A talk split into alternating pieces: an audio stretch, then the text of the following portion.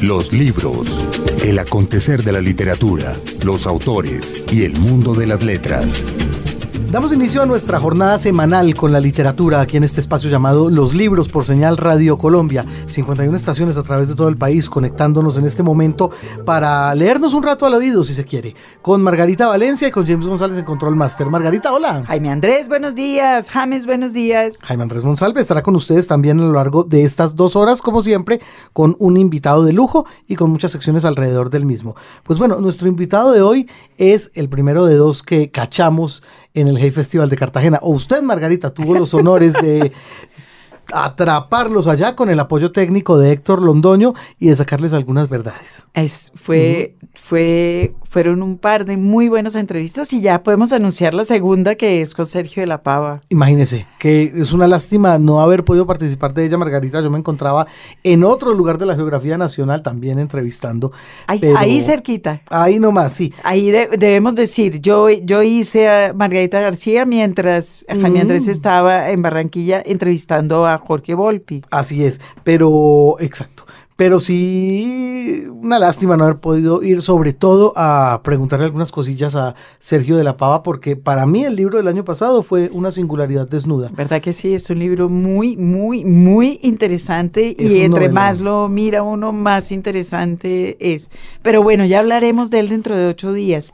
Hoy le toca el turno a una de esas eh, que, que llamarían en las páginas deportivas una de las jóvenes promesas del tenis colombiano. Ah, bueno, en este caso del tenis literario colombiano, sí señora. Estamos hablando de Margarita García Roballo. Margarita García. Ella recientemente publicó su novela Lo que no aprendí y esa novela vino a conformar la triada que se convirtió en la finalista o la triada finalista del Premio Nacional de Novela que entrega EAFIT. exacto, que eran eh, Constaín, coma Juan Esteban, punto, Silva Romero, coma Ricardo, punto, García Roballo, coma Margarita, punto. Habiéndoselo llevado Constaín, punto, ¿no? Habiéndoselo llevado Constaín, punto, a quien eh, tendremos que invitar para una segunda ronda. Claro, porque ya, ya con el premio a bordo han pasado cosas y con nueva novela, etcétera. Sí. Seguro que a todos hay que darles una vueltica adicional, otro hervor. Claro que sí. Sí, sí, pero por ahora Margarita, pues entrevistó usted a Margarita García Roballo. Eh, ella es una escritora muy costeña, eh, muy bonita también hay que decirlo, y durante mucho tiempo residente en Buenos Aires. Sigue viviendo en Buenos Aires. en, Cartagena estaba con marido argentino, ah. eh, director de cine, y niño. Ah, además. Que era lo más divertido porque, claro, uno dice, Margarita es cartagenera se le olvidó cómo eran los andenes en el centro, porque no se puede andar por Cartagena con un cochecito de niño y, eh, por los andenes. No, claro, por supuesto. Toca echar por la mitad de la calle o echarse el niño al hombro.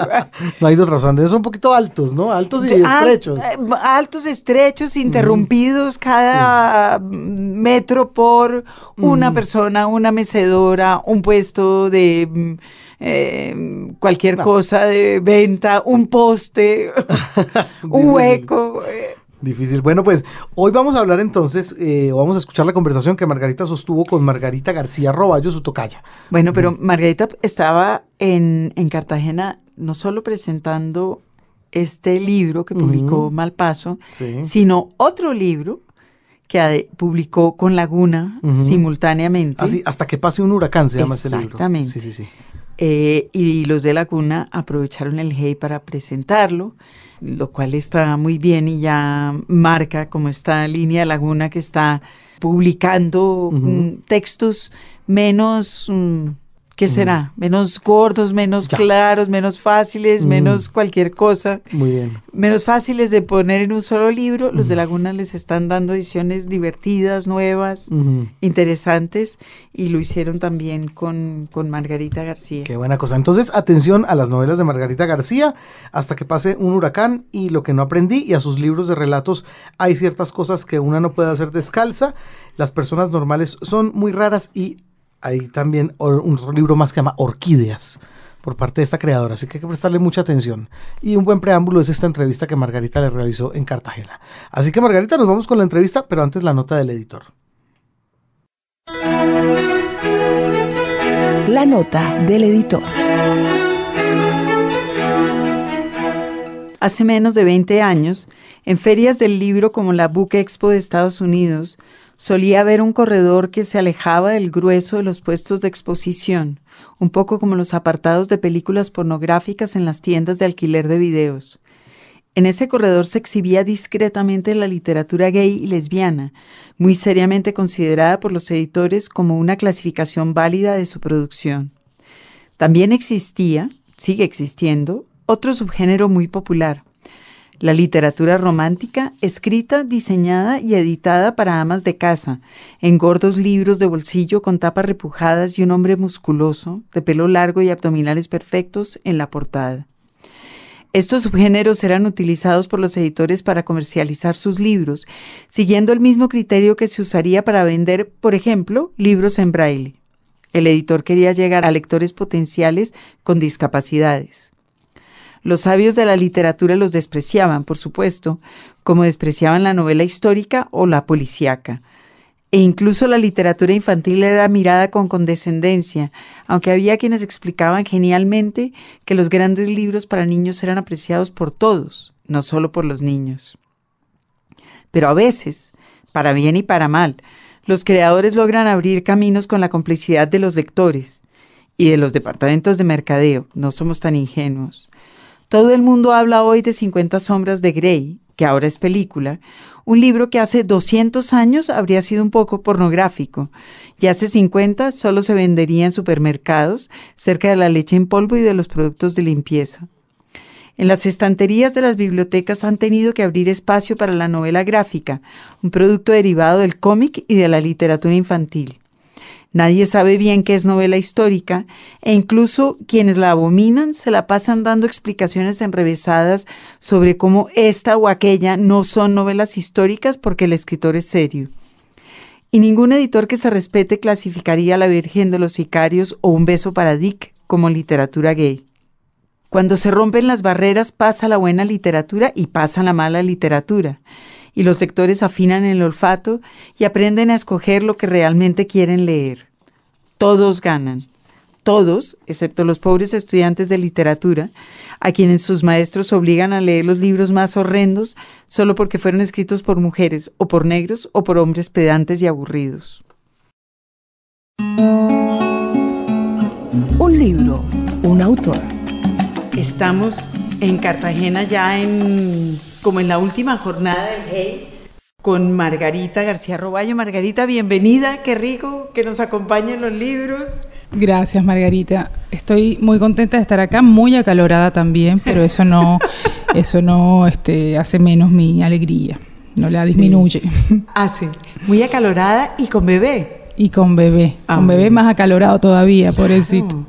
Pero pues bueno. Está coches acolchados. Tremendo. Es que sabes que yo me fui de acá hace como 10 años y en ese momento, por supuesto, yo no tenía ni idea de mundos de bebé ni, ni nada. O sea, ninguna de mis amigas había tenido hijos, nada. Ahora que vengo con un bebé, 10 años después, me doy cuenta que esta ciudad no está preparada, pero para nada. O sea, ni para transitar cochecitos, ni para que no hay cambiadores en los baños. Nada. O sea, yo como que no me había dado cuenta de eso, porque claramente no, pues estaba en esa porque Eso no es algo que uno mire hasta que no le toca Obvio. a uno. Yo dije, no, llegó el coche más grande que tengo, todo como bueno, pero nada. No, no ha resultado, sino un poco este dispendioso, pero ahí en Una, en una ciudad que tiene cosas maravillosas, pero andenes no tiene. Andenes no tiene, qué locura, no tiene andenes. No, no tiene andenes. Es una barbaridad, o sea que ni coches ni sillas de ruedas. Totalmente. Mal. Bueno, pues ya les ha contado Margarita que es cartagenera. En las manos tengo sus más recientes publicaciones. Sí. Por un lado, hasta que pase un huracán, que publicó Laguna Libros y que están presentando aquí, bueno, salió en diciembre del año pasado, acaba de salir. Acaba de salir, ahora en enero, sí. Bueno, es un libro como los libros que ya nos eh, ha acostumbrado a leer Laguna, como preciosamente hecho, chiquito, una historia breve, y otro que, claro, el de Laguna está muy bien, pero este está bonitísimo.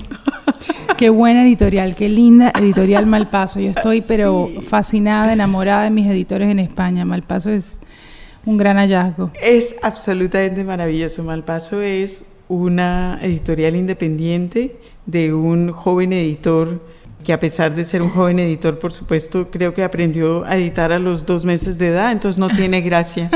Totalmente. Eh, este libro se llama Lo que no aprendí, es una novela y fue finalista recientemente en el premio de AFIT de novela publicada, en la primera versión del, premio de AFIT, ¿verdad? Sí, Junto con Juan Esteban, que finalmente se llevó el premio sí. con, su, con su novela sobre Chesterton, y Ricardo Silva, que además curiosamente también estaba, quedó de finalista con su novela sobre Silva. Entonces, no, es que no había hecho, no había hecho la asociación, qué boba. Es cierto. Bueno, para, para nada, porque no nos dice nada. Pero es un buen trío, a mí me pareció un trío bonito porque, porque, es, porque son como tres jóvenes representativos de lo que está pasando en la, en la literatura colombiana con unas escrituras y unos registros muy, muy diferentes, unos discursos muy diferentes sobre la escritura. Entonces me pareció que en ese sentido era, era un trío divertido, que había, que había que mirarlos así en conjunto, porque eso nos podía decir cosas. Sin embargo, usted es la más joven de, de los tres. Sí. A pesar de que ellos son muy jóvenes, tuvieron que haber descubierto ahora que ya no tanto. Ellos son muy jóvenes, pero además son como una especie de jóvenes renacentistas, digo yo, eruditos, que saben de todo. Además, ah, sí, Juan, Juan Esteban, absolutamente. Que toca la guitarra, o sea, es como un joven renacentista de esos Sí, que ya no hay. sí. Yo no, a Ricardo sí lo conocía, Juan Esteban lo conocí en este viaje a Medellín con lo del premio y quedé como pero fascinada con los dos, es Sí. increíble eh, lo que son, o sea, como autores y como eso, como el, el tipo de formación que tienen, las, me encantó, quedé abrumada, pero como gratamente abrumada por su erudición, digamos. Dice, Sí. pero ¿qué hago yo acá? Como que me falta competencia para estar al lado de estos dos chicos, estaba Bueno, fascinada. La erudición y la literatura no necesariamente eh, son... Es cierto. En este el caso de sí, Juan en este caso sí, sí. pero no necesariamente. El caso de Eco también lo era. Usted eh, Claro. leyó, por ejemplo, El nombre de la Pero rosa. por supuesto. Claro, ese era un libro de un tipo asquerosa y maravillosamente erudito Totalmente. y divertidísimo. Totalmente. Pero en general, no, tampoco se llevan tan bien. Este premio le permitió a usted como empaparse más de lo de, de sus compañeros de generación en escritura en Colombia o, o usted se mantiene al tanto de lo que pasa. Margarita no vive en, en en Colombia. No, yo vivo en Buenos Aires hace 10 años y la verdad es que por mucho que trato de mantenerme al tanto y todo, es difícil porque entre los países latinoamericanos tristemente no circulan los libros. O sea, es como raro, pero yo ayer hablaba con unos amigos de acá eh, que vinieron a esto de, de la presentación del libro de Laguna y, y les decía que para que, por ejemplo, yo edito algún libro en Argentina o en Perú o en Chile, para que llegue a Colombia tiene que pasar necesariamente por España. Es como el tránsito obligado. Lo cual es tristísimo porque estamos tan cerca y, y si no nos edita un editor español, no te distribuye en ningún otro país. Eso es rarísimo. Entonces, eso me dificulta mucho. Rarísimo, es increíblemente torpe. Y, y sí, y tristísimo. Es como que, como que yo tengo que, no sé, comprarle a Random España para enterarme, y no sé, lo último que publicó este Juan Gabriel Vázquez. no, es, es terrible. Y eh, me pasa que por mucho eso, que tra- digo, tráigame, el, no sé, la novela, por ejemplo, la novela de Héctor Abad, que yo soy como súper fan de lo que escribe, la última que sacó, yo, a- hay gente que iba a Buenos Aires y todo le decía, pero cómprenme la trae, pero, o sea, es increíble que incluso un autor consagrado y todo, este, no, no la distribuyen allá, si no va él especialmente un viaje. Con esto te digo que me cuesta mucho mantenerme al tanto de lo que hacen acá, aunque estoy ahora con internet y todo es mucho más fácil porque, bueno, te entras a los twitters, al Facebook, esto y te enteras de que sacan algo y por lo menos puedes pedirla, que te la lleven. Sí, por lo menos se entera de que Exacto. salió y de que la desea. Claro. Tenemos que volver a rearmar esa red un poco clandestina de poquitos libros que iban y venían por toda América, ¿verdad? Por, Por correo en las maletas, pero es que ya tampoco hay correo aéreo. Creo que el correo aéreo, este- tengo la sensación de que desapareció. Yo no, yo no sé qué pasó. Es cierto, es cierto. No, y se volvió una cosa, por lo menos, bueno, lo que pasa es que Argentina ahora tiene una situación como muy particular de la que realmente no vale la pena hablar, pero que tiene como todo un tema de restricciones de, en, en cuanto a importación de libros, aunque ni siquiera sea importación, tú no eres una persona jurídica que importas libros ni nada, pero pides libros de otro lado y te los retienen en el, en el, en el correo. Entonces es muy difícil este, pedir que te envíen libros. Tiene que ser una cosa así como, como dices, medio medio clandestina que alguien se lo mete en la maleta y te lo dé. Es, es, es, difícil. Es absurdo. ¿Y cuál ha sido su sensación ahora con este premio que, que de alguna manera la puso en contacto con... Yo estoy pero como te digo, digo, más allá de, de, la fascinación que me produjeron mis compañeros finalistas, aunque a Ricardo ya, a Ricardo lo conozco y, lo, leo siempre y me gusta mucho lo que hace, también es cierto que me mostró un poco más de la escena local y, y yo estoy como realmente, o sea, vivo en Argentina, que es un país que es también bastante prolífico, que publican bastantes cosas y demás, pero debo ser sincera y tengo que decir que estoy como muy, este, ¿cómo te digo?, impactada como con la calidad de las cosas que se publican acá. Hay muy buenos escritores, bastantes. Digo, no, no es que hay uno o dos, hay, hay muchos y dices, pero ¿en qué momento? Y sabes que me gusta que una cosa que quizá decía Mario Hursi el otro día en la mesa que tuvimos, pero que hay como una especie de de abordaje de temas que no necesariamente son nuevos temas, pero un abordaje totalmente distinto. No, ya no sientes como que creo que hubo una generación intermedia que leímos cuando estábamos todavía más chiquitos, quienes ahora estamos como publicando nuestras primeras cosas. ¿Quiénes eran? No sé, que, que, igual me gustaba mucho, pero era como claramente otra cosa, eh, tipo Jorge Franco, Santiago Amboa, cosas que, bueno, Héctor siempre me pareció que era un poco, digamos, como que abordaba temáticas distintas, y, pero como que había una cosa que los podías como englobar y decir, bueno, esta, esta es Colombia, esto es lo que se está hablando, esta es la tema, como incluso las formas, las estéticas de ellos, yo las encuentro como totalmente distintas a lo que leo ahora de los, de los nuevos escritores, digamos, sin decir que sean ni mejor ni peor, pero claramente hay como una diferencia muy marcadamente generacional, cosa que yo no había percibido antes.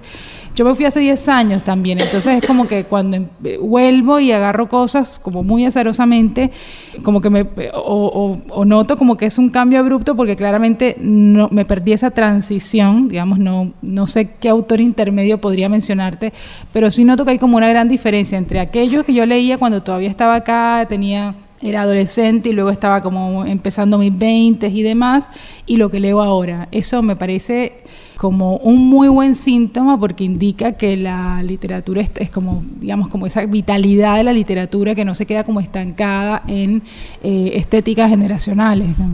y, de hecho, si usted está mencionando la generación anterior a la suya, como la de Abad, Gamboy y Franco, de ahí para atrás ya tenemos eh, acumulado en la literatura colombiana las formas de abordar los temas. Creo que eso es un tema interesante y es un tema interesante en su caso porque usted es cronista. En un oficio que está dando mucho de qué hablar, creo que ya un poco menos, ya se ha pasado un poco el boom de la crónica, pero que si algo hizo por las letras latinoamericanas fue como despertar la conciencia del lector en torno a la forma de abordar el mundo alrededor, la forma de contar. Y usted un poco fue el coletazo de esa soberbia generación anterior a la suya de cronistas que empezaron a, a contar América Latina descarnadamente, graciosamente, pero desde otros puntos de vista. Sí, sabes que ahora que te escucho decir eso, yo nunca había asociado a la crónica como esa especie de, esto que estás diciendo, como una manera de de abordar de otra manera los temas que ya la generación anterior, porque, a ver, ¿cómo me organizo? La generación quizá anterior y anterior, obviamente la del boom es como la iniciática de esto que, que voy a decir, eh, pero siguió un poco eh, en la generación que le vino, creo que había como una especie de ambición de grandilocuencia, o sea, abordaban como grandes temas, o sea, no sé, por ejemplo, un escritor como, obviamente es como está mucho más atrás, pero tipo como Carlos Fuentes, quería explicar el mundo, quería explicar la Ciudad de México, quería como, tenía una ambición como muy grandilocuente. Además, y era como lo, que, lo, que hizo el boom finalmente fue inventarse América Latina y lo rehicieron. Cien años de soledad es eso. Totalmente, totalmente. Tenían eh, eh, eso y y claro, nos dejaron como una especie de legado eh, así muy como grandote y gordo y complejo y decías, bueno, esto ya está todo escrito. Y creo que la, quizá la reacción involuntaria seguramente de quienes vinimos luego, mucho después, como insisto, como hay como una generación intermedia, es como ocuparse más de, o ni siquiera de los temas, porque hay, hay grandes temas, pero creo que el abordaje es mucho más mínimo, más específico, más... Eh, si se quiere, más sutil, más de trazo. Yo noto que en la escritura contemporánea si bien hay una ambición narrativa importante, la cuestión de los temas viene a ser más como focalizada, como que la especificidad y, la inversión en el detalle y todo esto es, es digamos, mucho más valorada que la, grandilocuencia en cuanto, en cuanto a grandes explicaciones de lo que nos sucede o del mundo. O es tolerada, por lo menos. Y ese es el caso, por ejemplo, con, lo que usted escribe. La suyo es como una micronarración íntima.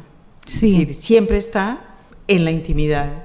Claramente, sí. No, no sale, casi que no sale de la casa, mientras que el boom miró el mundo desde la luna. Por encima, totalmente. Sí, eh, me parece lógico que suceda eso, digamos, como a nivel de, transición en la literatura, de, evolución o involución de la literatura, por supuesto, me parece que es como lógico ese, ese tipo de abordaje. A mí, en lo, digamos, particular, me, me gustan mucho ese tipo de historias que a través de, cosas muy eh, domésticas, íntimas, como dices, te te dan una explicación, no ninguna explicación de nada, pero que te dan como una especie de, viraje así sobre la condición humana más que de este un espacio geográfico o de no sé la, locura por ejemplo el libro de la locura no sé.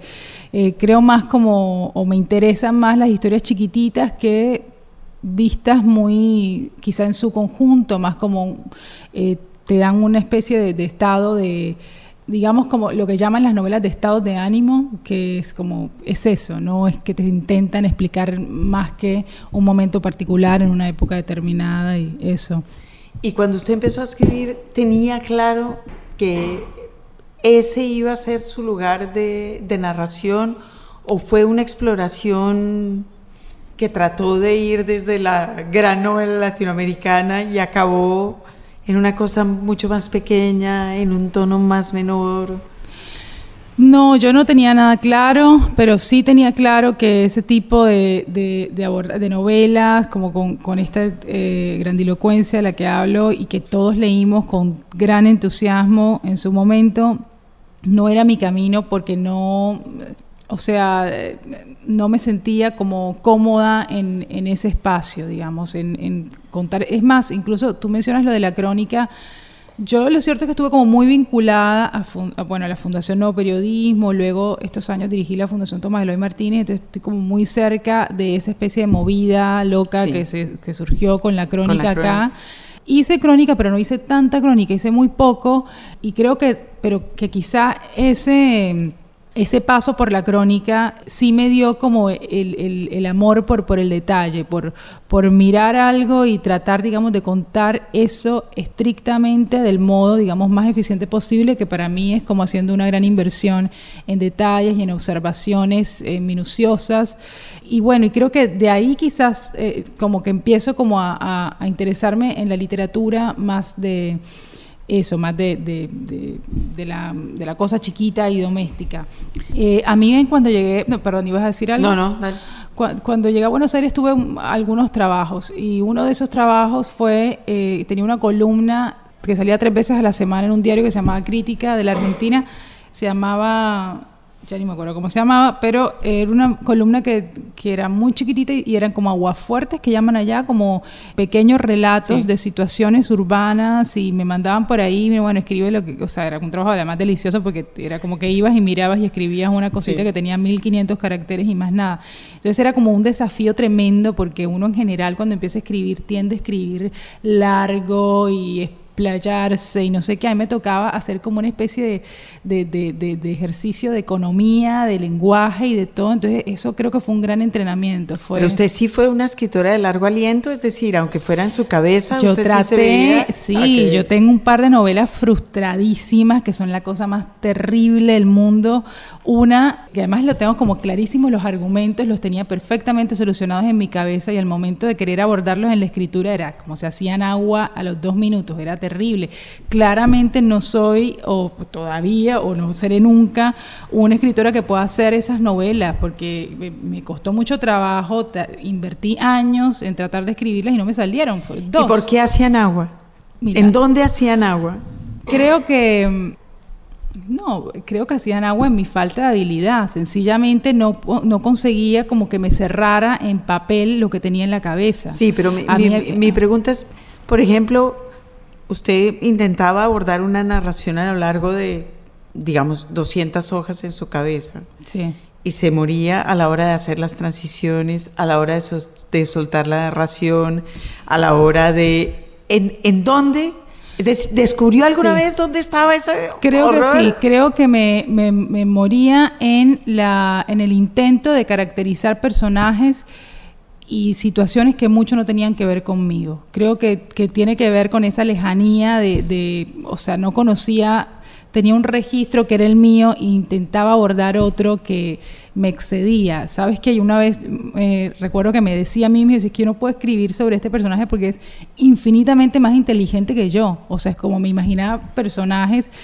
que me superaban en todo y entonces al momento de caracterizarlos era como que era absolutamente inverosímil porque nadie se iba a creer que ese tipo hiciera eso porque yo no sabía hacer siento que, que intentaba abordar cosas que me excedían ni lo de, que es más inteligente, digamos que es en parte broma, pero sí. No, pero claro, como que, no, no conseguía, que me, me excedían en todo. En, por ejemplo, te doy un ejemplo de algo que, que alguna vez me pasó. Yo fui algunas veces a París, me gusta, no con gran pasión, no es una ciudad que yo diga, uy, viviría en... O sea, tengo como esa especie de que me gusta París, pero tampoco me mata París y viviría en cualquier otro lado.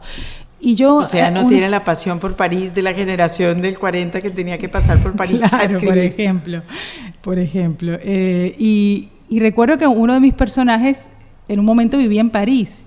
Y entonces yo, mi descripción y mi, mi, mi registro y mi, todo mi abordaje de París era como totalmente antiparisino y, y, que no tenía nada que ver con la París que yo decía esto no se cree esto yo tampoco conozco tanto París porque voy a escribir de París y no o sea fui tres veces y, me quedé poco y, no la conozco a fondo. Creo que me pasó por por querer eh, como abordar cosas que no conocía tan bien y que más allá de que, porque hay cosas que igual yo no creo que uno solamente tenga que escribir sobre lo que conoce en detalle, yo no, no estoy tan segura de eso, pero sí sobre las cosas con las que se sienta más cercana y, estimulada. Yo realmente no, no tenía nada que ver con ese personaje que se iba a París, era, me era totalmente ajeno. Y si lo hubiera leído en otra novela, probablemente hubiera dicho, ah, qué personaje tan interesante, pero... Perdón, pero yo la voy a interrumpir. ¿Cómo hace uno para escribir sobre algo que no conoce en detalle o que no imagina en detalle? Bueno, yo en lo personal nunca lo he hecho pero creo que hay personas tan habilidosas que pueden hacerlo perfectamente bien. Pero porque lo, lo, imaginan en detalle. Lo imaginan en detalle, lo, pero no es... A ver, yo recuerdo esta historia, no me acuerdo quién es el eh, ahora el, el, protagonista de esta historia, pero algún escritor o algún director de cine, no sé si fue Polanski o alguien que alguna vez le dijeron eh, bueno, pero para hacer una película, bueno, Polanski es un mal ejemplo porque ha tenido unas experiencias que digamos no. Bueno, pero estamos hablando de Polanski creador a quien hemos hemos adorado a ratos. Sí, totalmente, pero no digo no lo digo por lo moral, sino porque iba a decir cómo hacer una película sobre una niña que no sé qué, bueno, no es el caso, pero cómo hacer una película, por ejemplo, sobre un tornado si nunca estuviste en uno, cómo hacer una película sobre tal cosa, si, eh, y él, decía, bueno, no sé, hay actores y lo actúan o te es como que realmente la praxis, eh, la, pragmática en, la creación,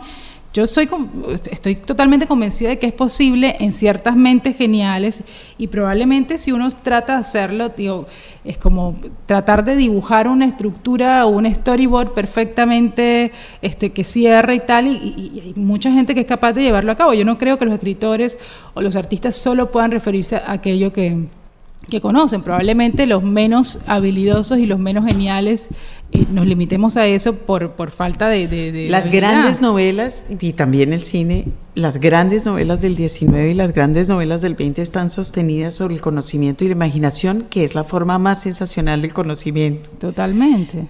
Y, y era a donde yo iba. Tal vez tengo la sensación de que las nuevas generaciones están hartas de la fabulación es, es, un poco eso, es decir, del ejercicio de la imaginación, que fue durante siglos el fundamento de la escritura de ficción. Totalmente. Y yo tengo la sensación de que hemos llegado a un punto en que la gente dice, ay, no más, ya. Claro. Ya. Vámonos para otro lado o vamos a, a, a, faular cosas de otra manera. pero sin, sin el ejercicio de la imaginación o de la recopilación histérica de, de conocimiento. Sí. Yo te decía ahora que, bueno, yo estuve dirigiendo la Fundación Tomás Eloy Martínez en, esto, en estos años y justo hace unos días, ayer, parecen mil días y son tres, pero como que hemos tenido tanto ajetreo acá. Esto es de una intensidad, es increíble.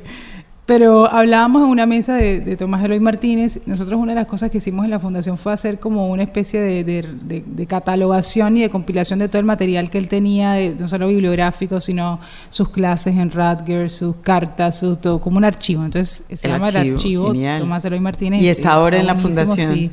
y está como súper consultado, muy lindo. Pero bueno, esto va a que Tomás, por ejemplo, era uno de esos escritores que, o sea, no te digo una novela, una columna, una nota periodística, lo que sea, tiene, o sea, por cada una de esas piezas, cajas y cajas y cajas de investigación dura, impresionante que después probablemente nunca aparecían o aparecían en una línea. Hay una, recuerdo mucho una serie de cajas de investigación sobre una, sobre el Miss Mundo 1978 y una entrevista a una conductora sobre ese concurso y quién participó y quién está, como muy minuciosa la investigación y después cuando vas a hacer como una especie de, concatenación de, todo eso y dónde aparece esto, en, en una línea en el capítulo 5 de la novela Purgatorio es una mención y para eso necesito hacer todo eso. Yo creo que hoy es impensable que un novelista, eh, no sé, tenga la necesidad, digamos, de. Porque la literatura, es decir, Pero es bonito eso, y a eso quería llegar. ¿Por qué había antes esa necesidad que la había y que se resolvía así? Tiene que ver también con la necesidad de, de, contar el mundo, pero tiene que ver también con una cierta necesidad de darle una valoración a lo escrito así fuese ficción, si, si era ficción, tenía que estar perfectamente sustentado, sí. Increíble. ¿Usted yo me lo he preguntado. sí, absolutamente, absolutamente. Además me doy cuenta porque eh, en este lugar pasaban muchos, o sea, en realidad era un lugar para promover escritores jóvenes y pasaban muchos escritores jóvenes a hacer talleres, a hacer cosas y, él, y, es como no lo podían creer, o sea, es muy notable el archivo de Tomás por eso, también porque él tenía, eh, que era un periodista eh, que hacía novelas y entonces tenía como esta necesidad de sustentarlo todo cuando en la literatura, a ver, la, la digamos, el, la calidad es una palabra muy, pero es decir, no, no tiene que pasar necesariamente por la fidelidad, la fidelidad no pasa necesariamente por la corroboración de, los hechos, o sea, es como que hay tantas otras cosas que valorar en la, ficción. La credibilidad literaria. Pero te lo inventas, digo, claro, pero, pero, pero la imaginación, y a eso voy, la imaginación también tiene que ser un ejercicio riguroso. Sí, claro, claro, tiene que ser verosímil. Si, tiene que... si uno se inventa Macondo, pues carajo, sabe cuáles son los edificios que están en la Plaza del Pueblo. Totalmente. Lo te lo sabes de memoria, te lo, totalmente, sí, sí. No, yo creo que eso ha desaparecido eh, cada vez más. Hay como algunos casos de... Em, bueno, yo me imagino que, por ejemplo, volviendo Juan Esteban Constaín, debe tener, pero archivos pesadísimos en 15 discos duros sobre Chesterton. Además, se leyó toda su bibliografía y además hizo un doctora. O sea, existen todavía esas especies de, jóvenes renacentistas, multitasqueadores, sofisticadísimos y, y que muchas veces son grandes escritores. Sí, después se quedan en investigadores y puede que no resulte mucho con eso. Pero en general no creo que, sea algo que los escritores contemporáneos consideren mucho al momento de escribir. Estoy de acuerdo con lo que dices en que el abordaje es mucho más como... En, reacción a aquello de, bueno, ya está, no sé, no, no queremos otra Ana Karenina, por favor escribamos sobre, no sé, la vecina mía y no de ¿No puede ser eso también una función, y aquí estoy ya en el delirio, del exceso de información en el que vivimos sumergidos. Es decir, todo el mundo puede saberlo todo ya en realidad. Es cierto, no hacen falta las cajas del Google. Yo que soy de una generación de la investigación, me agobia un poco a veces la, la, cantidad de información que uno puede encontrar sobre cada tema. Sí. Y la literatura se refugia cada vez más en lugares respecto de los cuales ya la información dura vale poco. Claro. Y también, quizá en Latinoamérica, eh, digamos, eh, un poco uniéndolo con lo que dices, aunque es quizá un poco más reciente todo este boom de la crónica, creo que también le jugó como no sabría decir, eh, o sea, ni a favor ni en contra, pero que intervino también en el modo de producir literatura, creo, porque la crónica tiene, bueno, el pacto con el lector y todo esto que llaman, eh, que bueno, uno puede creer en eso o no, pero digamos que tiene otra intencionalidad. La crónica es hechos de no ficción contados de un modo novelado. Pero en último, yo tengo bastantes críticas a la crónica últimamente, aunque estuve en la fundación y que la, de todo. No, pero está bien. Eh, yo creo que era lo que tenía que seguir. Claro. Sí, sí, totalmente. y me parece bien que nos paráramos a mirar a decir, bueno.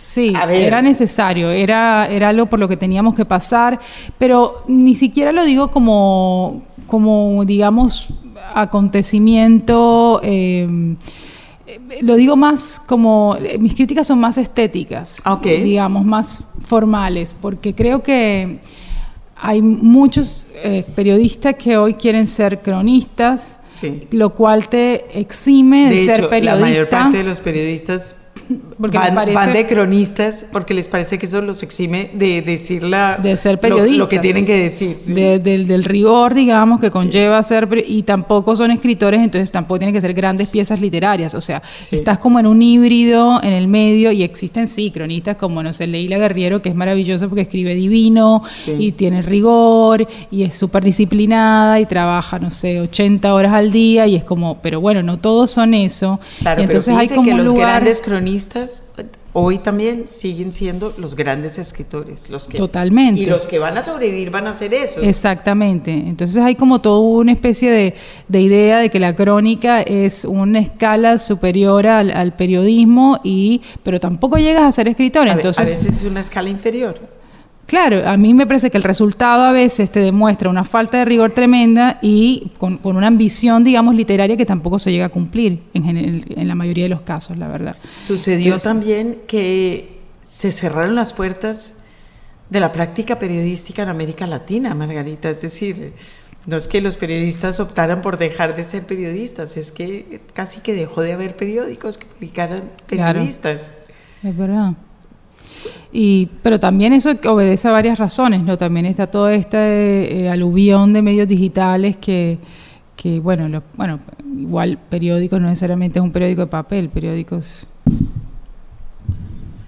Los periódicos digitales en general son periódicos, sobre todo en América Latina, estaba pensando en Anfibia, que es un lugar donde usted ha publicado, que es un... Sí, es una maravilla. Un lugar absolutamente espléndido, pero es un lugar de crónica. Es un lugar, de, noticias. Es un lugar de crónica y también es un lugar que es que sí, que, te da otras licencias, sí. No es un medio como, como convencional, es cierto.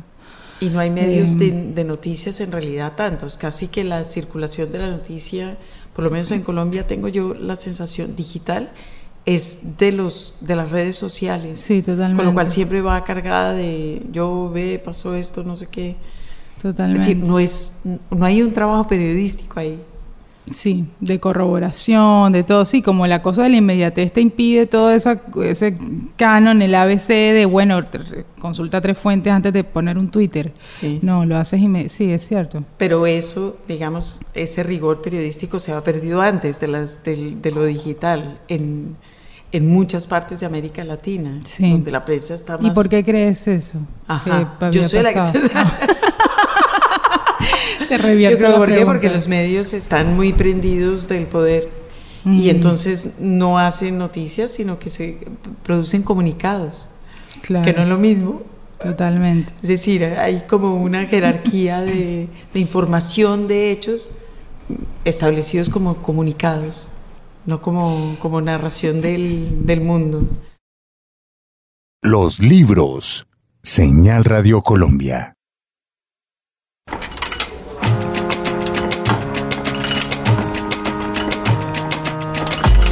Así anda el mundo editorial. Bueno, pues el mundo editorial para hoy, Margarita, no podría sino rendir un homenaje muy sincero a una de las voces poéticas más originales y más fuertes de, América Latina en los últimos años, que pues se nos fue el pasado mes de enero, y es la del chileno Pedro Lemebel. Pedro Lemebel, que yo creo que a uno le puede gustar, le puede parecer horrible, pero fue una voz insistente, perseverante, que además eh, señaló y subrayó sin ninguna piedad. Eh, todos los horrores de América Latina, desde Desde su condición homosexual, por ejemplo. era, era homosexual y comunista, que ya es una combinación que es eh, muy difícil de cargar si uno es comunista. Claro, claro. Pero Lemebel además hacía todas sus presentaciones, era drag, se vestía como mujer, eh, se maquillaba eh, y era, bueno, una voz muy, muy interesante. Escribió, mm, escribía para The Clinic, por ejemplo. Sí, el periódico satírico chileno de nuestro querido amigo Patricio Fernández. Exacto. Sí. Eh, fue cronista de Página Abierta, de La Nación, hacía radio. Era un personaje, sí, más o menos del Renacimiento. Y hacía performances. Así es. Sus poesías, de hecho, eran parte de eso. Eh, creo que usted lo vio a él en Guadalajara alguna vez. Usted Yo lo vi en Guadalajara hace un par de años, ya llevado. Imagínese, porque estaba un cáncer. Un cáncer de laringe. Imagínese usted. Qué Entonces, pues ya hablaba muy mal y bueno, digamos que la cosa no fue, fue, fue, fue dolorosa. a, mí, me parecía el interesante y eso no me pareció divertido, pero por supuesto que, que Lemebel era Lemebel y había que haberlo visto y en retrospectiva pues está bien. Eh, uno de los chistes que hizo que además eh, Ignacio eh, Echevarría contó ahora en, en su columna, es, dice, dice Lemebel, ¿cómo es la vida? Declaró, yo arrancando del SIDA y me agarra el cáncer. Por oírle una cosa, le dio la otra. Bueno, eh, mm, conocido también por su militancia dentro de un grupo que era también como de performance teatral, que se llama Las Yeguas del, Apocalipsis, ¿no? Eran una pareja que hacía performances, eh, hacía unas cosas muy extrañas, escribió un libro que se publicó en España, Loco Afán, se llamaba. Loco Afán, eso es una, es una paráfrasis de un tango, de un tango que se llama Por la Vuelta. A ver. El mismo, el mismo Loco Afán. Sí, qué bien. Pues eh, lo publicó Anagrama y yo creo que eh, gracias a ese libro Lemebel se volvió una persona internacionalmente conocida. Ya era conocida en ciertos círculos y después de ese libro ya fue conocido, digamos, en todas partes. Paris Hilton, pero en importante. Y, dice, dice Echevarría que, sin embargo, logró sobrevivir a, haberse convertido en una auténtica estrella y logró ser hasta el final la misma persona. Pero lo pudo, claro, lo pudo haber sido perfectamente. Sí, había nacido en 1952, Pedro Lemebel. Y también es necesario decir, Margarita, que era casi como que el final de una cadena donde uno podía encontrarse con Manuel Puig de Argentina, con Reinaldo Arenas y con Severo Sarduy de Cuba casi todos ellos cifrados como por esa misma militancia desde su condición sexual, desde la poesía y desde unas maneras de escribir muy salvajes, muy... Muy salvajes, esa es una buena definición y sí es absolutamente cierto. De hecho, el, primer texto que, el, que, que, que, hizo famoso a Lemebel, que entre otras, y es paréntesis largo, se llama así a, pesar de que ese es el apellido de su madre. Y él dice en algún momento, el Lemebel es un gesto de alianza con lo femenino, inscribir un apellido materno, reconocer a mi madre guacha desde la ilegalidad homosexual y travesti. Bueno, mire. todo, lo que hacía Lemebel era con nota al pie. Eh, salió en una, en una, se publicó un texto de él que ahora le voy a pedir que, leamos, en una antología que se hizo en el 96, yo creo, de Juan Pablo Sutherland, que se llama Geografía Literaria de la Homosexualidad en Chile, a corazón abierto. La hizo Editorial Sudamericana. Eh, y ese fue como el primer texto de él eh, leído por muchísima gente. Y, y bueno, aquí está. Bueno, muy bien. Y dice entonces lo siguiente, manifiesto, hablo por mi diferencia, Pedro Lemebel.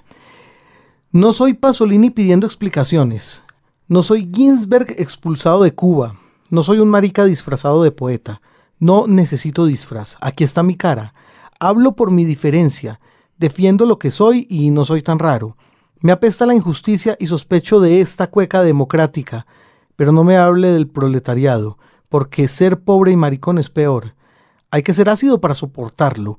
Es darle un rodeo a los machitos de la esquina.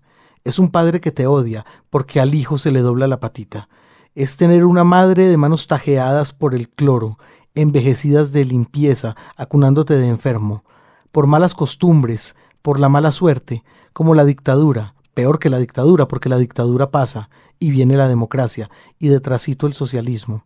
¿Y entonces? ¿Qué harán con nosotros, compañeros? ¿Nos amarrarán de las trenzas en fardos con destino a un sidario cubano? ¿Nos meterán en algún tren de ninguna parte, como en el barco del general Ibáñez donde aprendimos a nadar, pero ninguno llegó a la costa? Por eso Valparaíso apagó sus luces rojas. Por eso las casas de caramba le brindaron una lágrima negra a los colizas comidos por las jaivas. Ese año que la Comisión de Derechos Humanos no recuerda. Por eso, compañero, le pregunto, ¿existe aún el tren siberiano de la propaganda reaccionaria? Ese tren que pasa por sus pupilas cuando mi voz se pone demasiado dulce. ¿Y usted? ¿Qué hará con ese recuerdo de niños pajeándonos y otras cosas en las vacaciones de Cartagena? ¿El futuro será en blanco y negro? ¿El tiempo en noche y día laboral sin ambigüedades? ¿No habrá un maricón en alguna esquina desequilibrando el futuro de su hombre nuevo? ¿Van a dejarnos bordar de pájaros las banderas de la patria libre? El fusil se lo deja a usted que tiene la sangre fría, y no es miedo. El miedo se me fue pasando de atajar cuchillos en los sótanos sexuales donde anduve, y no se sienta agredido si le hablo de estas cosas y le miro el bulto. No soy hipócrita. ¿Acaso las tetas de una mujer no le hacen bajar la vista? ¿No cree usted que solos en la sierra algo se nos iba a ocurrir? Aunque después me odie por corromper su moral revolucionaria, ¿tiene miedo de que se homosexualice la vida? Y no hablo de meterlo y sacarlo y sacarlo y meterlo solamente. Hablo de ternura, compañero. Usted no sabe cómo cuesta encontrar el amor en esas condiciones. Usted no sabe qué es cargar con esta lepra. La gente guarda las distancias. La gente comprende y dice, es marica pero escribe bien. Es marica pero es buen amigo, súper buena onda. Yo no soy buena onda. Yo acepto al mundo sin pedirle esa buena onda, pero igual se ríen. Tengo cicatrices de risa en la espalda. Usted cree que pienso con el poto y que al primer parrillazo de la CNI lo iba a soltar todo. No sabe que la hombría nunca la aprendí en los cuarteles. Mi hombría me la enseñó la noche, detrás de un poste. Esa hombría de la que usted se jacta se la metieron en el regimiento, un milico asesino de esos que aún están en el poder. Mi hombría no la recibí del partido porque me rechazaron con risitas muchas veces. Mi hombría la aprendí participando en la dura de esos años, y se rieron de mi voz amariconada, gritando iba a caer, iba a caer. Y aunque usted grita como hombre, no ha conseguido que se vaya. Mi hombría fue la mordaza, no fue ir al estadio y agarrarme a combos por el Colo-Colo. El fútbol es otra homosexualidad tapada, como el box, la política y el vino. Mi hombría fue morderme las burlas, comer rabia para no matar a todo el mundo. Mi hombría es aceptarme diferente. Ser cobarde es mucho más duro. Yo no pongo la otra mejilla, pongo el culo, compañero. Y esa es mi venganza. Un libro, un autor. Continuamos en esta entrevista desde el Hey Festival de Cartagena que Margarita Valencia realizó a la escritora Margarita García Roballo.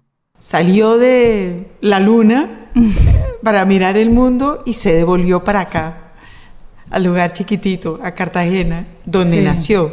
Donde nací y viví toda mi vida, estudié todo y me fui hace 10 años. Pasé antes por otros lugares, por Bogotá, por España, por México, pero bueno, me instalé en Buenos Aires. Y entonces estoy ahí. Cartagena, Buenos Aires, con paradas intermedias. Claro. Y se fue a trabajar la Tomás Eloy Martínez, a la fundación. No, porque en realidad, no, la fundación tiene cuatro años recién. Fue a partir de, la muerte de Tomás, él dejó un fondo y, y, bueno, y con sus hijos armamos esta fundación.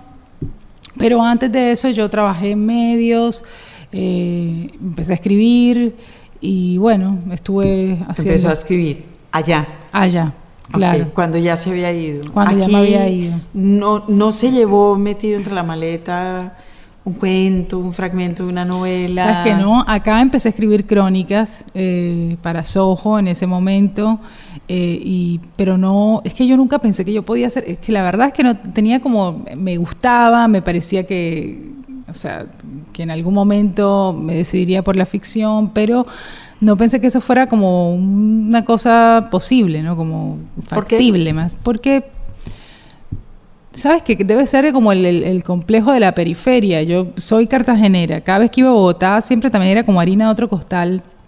Nunca me amañé mucho en Bogotá, la verdad. O sea, es como que siempre me sentía medio que, no sé, como que estaba, no tenía mucho que ver conmigo esa ciudad, me, me, me parecía frío, todo eso, no sé, no, no me Quizá también estaba en un momento en que quería otras cosas y Bogotá no me las proveía y entonces me fui fuera del país y no sé, como que tenía más voracidad y quizá Bogotá en, un punto también se me, me limitaba en ese sentido.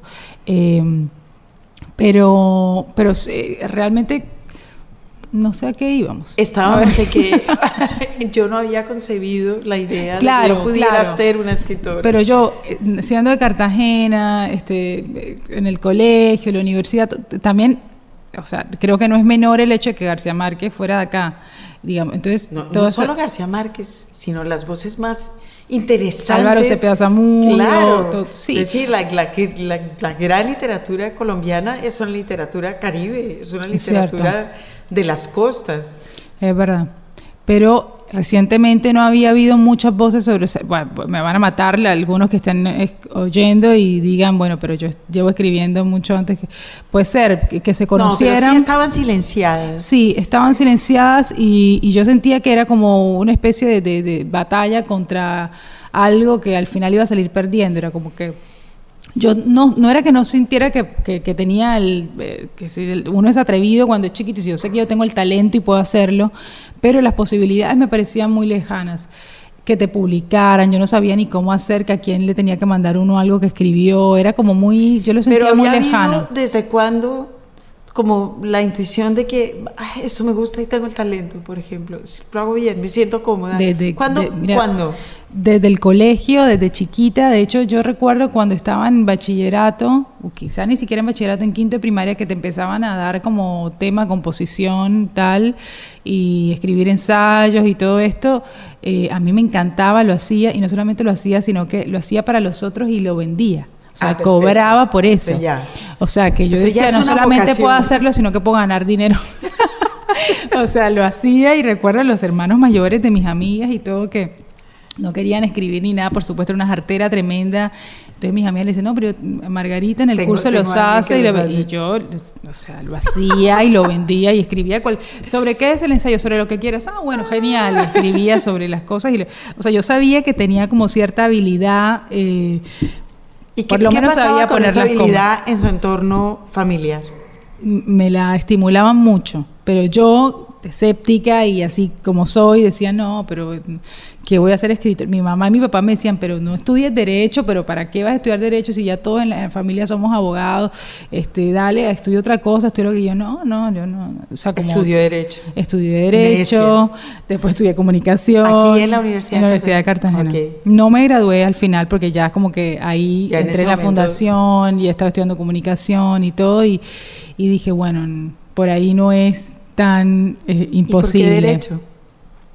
Por tradición familiar, básicamente, porque era lo más fácil, pues me parecía que eh, yo, a mí siempre se me dio bien como estudiar. Era, entonces me decía, no, pero es difícil, hay que leer. A mí me encanta leer, no se me va a hacer difícil. Me becaron, se me dio fácil hacer ese tipo de cosas, digamos, estudiar. Ayer entrevisté a Sergio de la Pava, eh, el autor de, de una, que es bueno, un hombre absolutamente fascinante, que es abogado Mm. y que dijo una cosa que a mí no se me ha ocurrido nunca y me pareció muy bella, que es que finalmente el ejercicio del derecho es el ejercicio de la lengua, constante de las palabras y de las historias.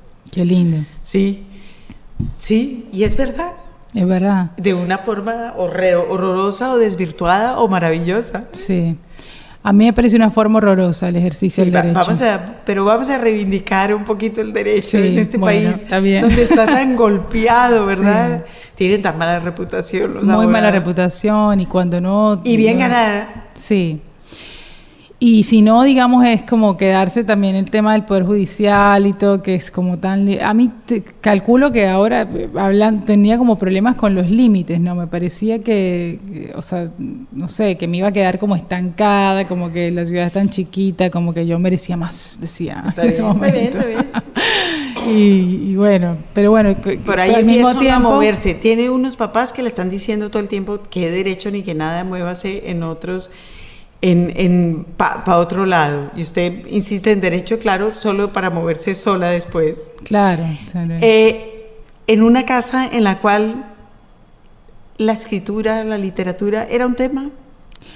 Eh, sí, de algún modo. Eh, en mi casa siempre hubo muchos libros, había, mi papá tenía una biblioteca muy grande, eh, pero era un, tipo de biblioteca muy como rara, muy mezclada, muy ecléctica. un poco lo que dice el libro, lo que no aprendí, eso es que tenía como libros de ciencias ocultas y tal, y espiritismo y tal, es cierto, había como mucho de eso, y después había otras cosas, tipo de las enciclopedias, círculo de lectores, todo lo que, digamos, o sea, la biblioteca de un lector, de un lector omnívoro sin... Claro, claro. Y yo agarré, yo chupé de todo eso, yo, pero no tenía mucha guía, no tenía, claro, mi papá me decía, sí, lee esto, lee lo otro, pero como que quizás nos pasa a muchos y yo siento que, que, pero yo sí tengo como la, durante un tiempo lo tuve, ya ahora medio que no, no, no me pasa eso, pero sentía que había tenido como unas experiencias eh, terribles de lectura eh, y que en parte también por eso, digamos, cuando ya crecí y dije, oh, pero es que yo pensaba, por ejemplo, la primera vez que leí una novela de Isabel Allende, decía, ah, pero bueno,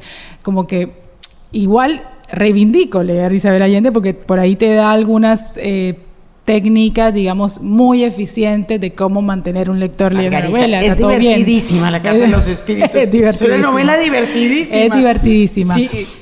Después uno se va volviendo como snob y, y lees otras cosas y te dicen, pero leíste Isabel Allende con unos ojos de que... Claro, y yo ahora estoy como completamente convencida de que si yo no hubiera tenido esas malas lecturas, entre comillas, eh, no tampoco me habría decidido a, lanzarme a escribir y digo como con más... Fue por ahí, claro. Claro, entonces Después, obviamente, uno va como encontrando los libros con los que se siente más conectado y, y descubre Juan Rulfo, que es una maravilla, y, qué sé yo.